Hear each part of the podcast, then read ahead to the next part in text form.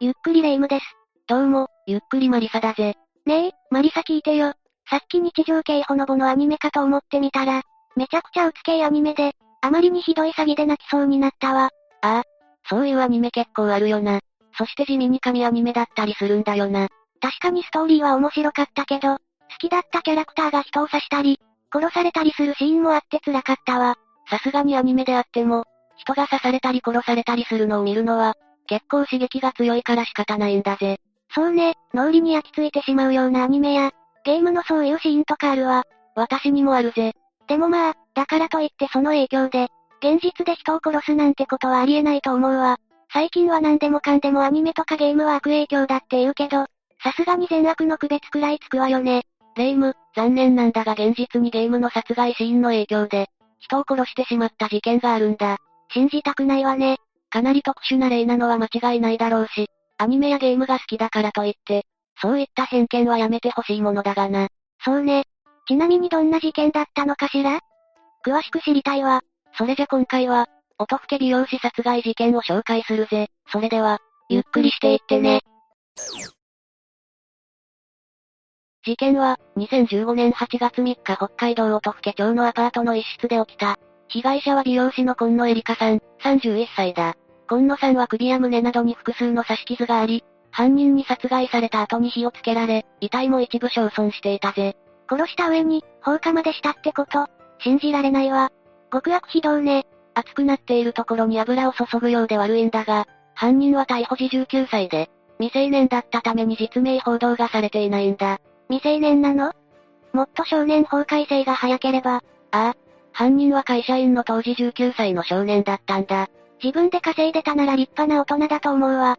今野さんと少年の二人はどういう関係だったの？全く交流はなかったんだ。ただ、二人は同じアパートに住んでいて、今野さんは1階に、少年は2階で今野さんの部屋の真上だったそうだ。交流もないのにどうして今野さんは狙われたの？少年が一方的に気があったとか？それはあるかもしれないな。少年は今野さんをたびたび覗き見していたそうだぜ。少年のことかどうかは定かではないが、今野さんは友人に、アパートの住人に気持ち悪い人がいる、と言っていたようだ。ってことは、わいせつ目的？それが、そうでもないんだ。少年は、人を殺してみたかった。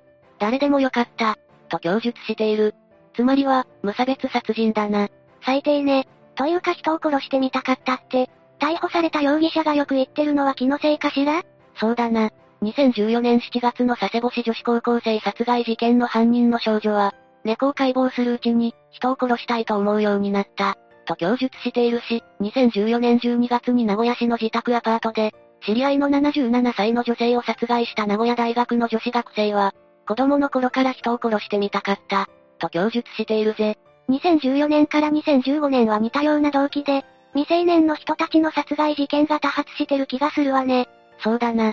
まあ、最近だけというわけでもなく、平成14年には愛知県岡崎市の路上で、17歳の少年が女子大生を殺害した事件でも、犯人は、以前から人を殺してみたかった、と供述しているし、平成17年の東大阪市の公園で、4歳の男の子の頭をハンマーで殴って大怪我をさせた17歳の少年も、殺してみたくてやったが、やってみたらつまらなかった、なんて供述しているからな。でも、この供述は未成年に多い気がするぜ。好奇心の強い時期なのかしらね。それにしても許されることじゃないわ。もっと興味のベクトルを違う方に向ければいいのに。もちろんそれができれば一番だけどな。犯人の少年はどんな人だったのかしら？高校の同級生によると、おとなしい、真面目、と言っているぜ。おとなしく周囲に合わせる方で、高校では図書局の局長をしていて、率先して動くというよりは他の人に頼まれて、全然いいよと従うことが多かったそうだ。女性の話も聞かなかったらしいぜ。割と普通そうに見えるわね。ああ。文化系のクラブに所属していて成績も優秀だった。特別親しい友人がいた印象はないが、孤立していたわけでもなく、冗談にもよく付き合ってくれた。悩みも聞いたことがない、と言っているな。コミュニケーション能力も問題なさそうだわ。第一志望の乳業関連のメーカーに就職していて、職場でもトラブルは特になかったらしいぜ。となると、どうして殺人なんかしてしまったのかが理解できないわ。胸の内に何か秘めてるものでもあったのかしら？少年はゲームが好きだったんだ。部屋からは、残虐な殺害シーンのあるゲームソフトが複数見つかっている。それはさすがに偏見じゃないかしら？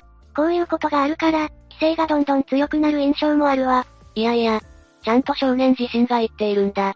中学生の頃からゲームをするうちに人の死に興味を持つようになり、高校2年生の頃からゲームのように人を殺す画像が頭の中に浮かび、実際に人が死ぬ瞬間を見たいと思っていたようだ。なるべくゲームのせいにはしたくなかったんだけど、思った以上にはっきりと殺人を犯す原因になっちゃってる以上、なんとも言えないわね。そうだな。それで残虐なシーンのあるゲームやアニメが批判されるのは違うけどな。そこなのよね。そういったのが好きだからといって、必ずしも罪を犯すわけじゃないんだし。ちなみに被害者の今野さんはどんな人だったのかしら。じゃあ今野さんについても説明していくぜ。今野さんは、両親と弟、妹の5人家族で、母親は美容師だったんだ。そして今野さんは、母親と同じように美容師を目指していた。母親の姿を見て育ってきたのね。素敵な夢だわ。20歳で札幌市の美容専門学校を卒業し、札幌市内で美容師の修行を積んで、事件の4年前に地元の音更町に帰ったんだ。母親の店を改装し、店名を変えて親子で経営をしていたぜ。親子経営の美容院として母の日に合わせて、新聞で取り上げられることもあったんだ。今野さんは明るい性格で、誰にでも優しくて素直で可愛い子だった、と言われている。美容室の利用客からの評判も良かったらしいな。そして事件の1年前から、実家から約300メートル離れたアパートで一人暮らしをしていたみたいだ。母親と同じ仕事を目指すだけでも素敵なのに、母親の店で働くなんてどれだけ親孝行な娘なの？というか1年前から一人暮らしをしてたのね。もしそのまま実家にいれば、事件に巻き込まれなかったのかもしれないと思うと悔しいわね。本当だよな。とても親子の仲が良かったんだろう。そして今野さんには婚約者もいて、事件の翌年にはハワイで結婚式を挙げる予定だったんだ。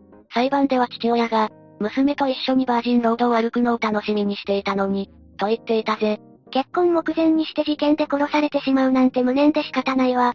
遺族も、今野さんの結婚相手も気の毒よ。ハワイでの挙式なんて女性の憧れだもの。今野さんも楽しみだったでしょうね。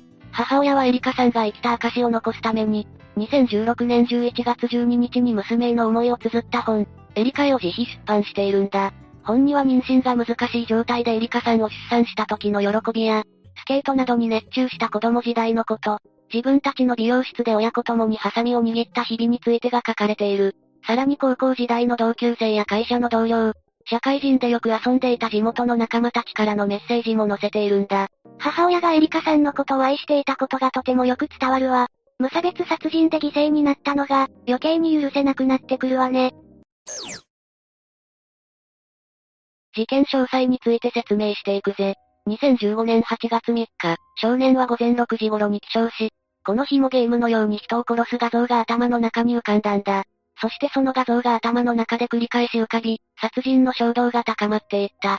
そのうちに少年は誰かを殺そうと決意してしまったんだ。お願いだから冷静になってほしいわ。というかそんな決意なんかしちゃダメよ。少年は手に刃体の長さが約16.6センチある三徳包丁を手に持ち、誰かを殺そうと物色しに部屋を出た。とある部屋が目に入ったため、ドアノブを引くと、鍵がかかっていなかったんだ。たまたまドアを開けようとしたら鍵がかかってないなんて不用心なこと。女性の一人暮らしなら、よほど怒らないと思うんだけど。普通はな。ただ、今回に関してはタイミングが悪かったとしか言いようがないんだ。どういうこと？今野さんは出勤しようと部屋を出た後に、忘れ物を取りに戻ったと考えられているんだ。今野さんはリュックサックを背負った状態で亡くなっていて、車のドアの鍵も開いていたようだからな。え。ということは、忘れ物を取るために家に戻ったタイミングで、少年がドアを開けたってこと？そうだ。午前8時から8時半頃、そんな今野さんと鉢合わせになった少年は、持っていた三徳包丁で今野さんを刺して襲った。そして逃げようとする今野さんを追いかけ、首や顔、胸など十数箇所を刺したんだ。刺されたことによる失血により、今野さんは亡くなってしまった。同じアパートの住人はこの時、今野さんと思われる女性の悲鳴を聞いていたらしいぜ。最悪だわ。よくもそんな動機で追いかけてまで何度も人を刺せるわね。少年の常軌を逸した行動は続くぜ。今野さんを殺害した後、自分の部屋に戻りシャワーを浴び、寝たんだ。その後、今野さんの部屋に再び入り、キッチンペーパーにライターで着火して今野さんの遺体付近に置き、寝室内の布団等にもライターで着火して放火したんだ。そんな状況で寝れるのが恐ろしいわ。というか、どうしてわざわざ時間が経ってから戻ってきたのかしら？燃やして証拠隠滅でもしようと思ったの？ああ。殺害を隠すためだと少年は認めているぜ。さらに8時50分頃には、一度母親が今野さんの部屋に来ているんだ。外から見た時に湯気が出ていたため、シャワーを浴びていると思い返ってしまったんだが、実際にはこの湯気は火事の煙だったんだ。色々とちょっとしたズレが重なってしまっていたのね。今野さんが美容室に来ないため、心配し、再度母親が訪ねると部屋から煙が出ていたんだ。9時25分頃に近隣住民の男性によって119番通報され、火は約10分後には消し止められ、他の部屋に炎症はなかった。部屋の中には、部屋の居間で頭を寝室へ向けて、うつ伏せで倒れた今野さんの遺体があり、火によって遺体は一部焼損している状態だったんだ。他の部屋に影響がなかったのは良かったわ。でも、殺害を隠すために火をつけたって言うけど、そもそも火をつけたことで殺害がバレるって思わなかったのかしら。まともな判断ができる状態じゃなかったんだろうな。結局、現場にいた少年は駆けつけた警察に対して、自分が殺した、と説明し、殺人容疑で逮捕されたんだ。少年の部屋からは、血のついた服や凶器が見つかった。その後の調べで少年は、人を殺してみたかった、と話し、夢の中で殺した。夢か現実かわからない。夢であってほしい。などと意味不明な供述もしていたぜ。夢であってほしいのはこっちよ。急に何を言い始めてるのよ。犯罪心理に詳しい臨床心理士によれば、少年からは冷静さが垣間見え、殺害は衝動的だが、証拠隠滅を図る対応は冷静で、サイコパスではないように思う、と言っているんだ。さらに人を殺してみたかったなどの発言をすると、責任能力の有無が問われ、罪が軽くなる可能性がある。それでとっさにそう供述したのかもしれません。とも言っているぞ。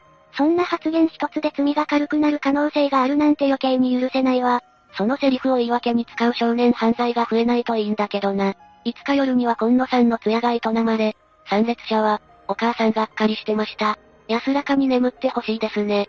と言っていたらしいぜ。がっかりとかいうレベルじゃないと思うわ。少年は放火容疑で再逮捕され、釧路火災帯広支部へ送致された。検察により精神鑑定が行われ、刑事責任能力を調べられたが、問題ないとの結論に至った。検察は刑事処分が相当として少年は逆送致され、殺人、現住建造物等放火、死体損壊などで起訴されたんだ。そのため、成人と同じように裁判員裁判を受けることになったぜ。これで少しは遺族も報われるわね。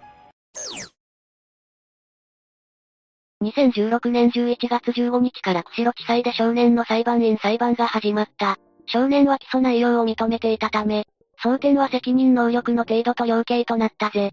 少年は精神鑑定で軽度の自閉症だと診断されていたが、検察側は、精神障害は能力のアンバランスに過ぎず、症状は軽度だった。事件直前まで殺人欲求を抑えられていた。として、元少年には完全責任能力があった。テレビゲームのように人を殺したいという欲求に基づく残忍な犯行。と指摘し、懲役30年を求刑したんだ。殺人、放火、死体損壊までやってるんだし、懲役30年でも短いくらいよ。遺族は無期懲役を求めていたからな。懲役30年だとしても50歳で出てこれてしまうし、短く感じるよな。検察に対して弁護側はなんて話したの？弁護側は事件当時は心神耗弱の状態だったとして、懲役8年以下を求めたぜ。それはさすがに短すぎるわよ。そんなに精神的にやられている状態だったの？いくらなんでも厳しいよな。精神鑑定をした鑑定人によると、軽度の自閉症により、衝動制御障害の状態に陥っていて、自閉症には他者の気持ちがわからない共感性の欠如、こだわりの強さ、自分の行動が他人に及ぼす影響を認識できないという特徴があるため、責任能力に影響を与える可能性がある。ただし、少年は幼少期に特有の症状が見られていないために、確定診断にまでは至らず、軽度のものだと言っているぜ。そして病的な精神症状の影響を受けていたものの、著しいものではなく、平素の人格とのつながりもある正常な精神作用による行動、として理解できるものであったということから、完全責任能力を有していたと認められたぜ。多少犯行に影響はあったけど、責任能力はしっかりと持っていたってことね。結局判決はどうなったの判決公判は11月29日に開かれ、裁判長は、人の重みを全く顧みない無差別殺人、と非難して、懲役23年を言い渡した。懲役23年結構短くなったわね。量刑についてなんて話してるの量刑については、殺人の事案の中ではかなり重い部類に属する、とする一方で、犯行当時19歳の少年で、軽度ながらも自閉症の影響があったことから、有期懲役刑の上限の刑を課すべき事案とまでは言えない、としているぜ。若さと精神障害の影響で、7年も短くするのはやりすぎな気もするし、私は納得いかないわね。もし少年法改正した今なら、どんな判決になってたのか気になるところだわ。確かにな。今野さんの父親は、判決に対して、少年事件だからしょうがないと思うけど、やりきれない。被告が死刑になればいいわけじゃないけど、うちの娘はもう帰ってこない。毎晩、娘に挨拶して、泣きながら、そんなに長くない一生だけど、共に行きます。と話しているぜ。そうよね。本当にやりきれないと思うわ。少年は控訴してたりするの？しているぜ。だが、控訴は棄却されている。最終的に少年は上告をしなかったため、懲役23年で確定しているんだ。一審と変わらなかったのね。40代半ばで出てきた時に、同じことを繰り返さないようにしてほしいわ。名前もわからないし、こっちからしたら出てきた時のことを考えると怖いよな。本当よね。生きて罪を償い続けてもらいたいぜ。以上が事件の内容だ。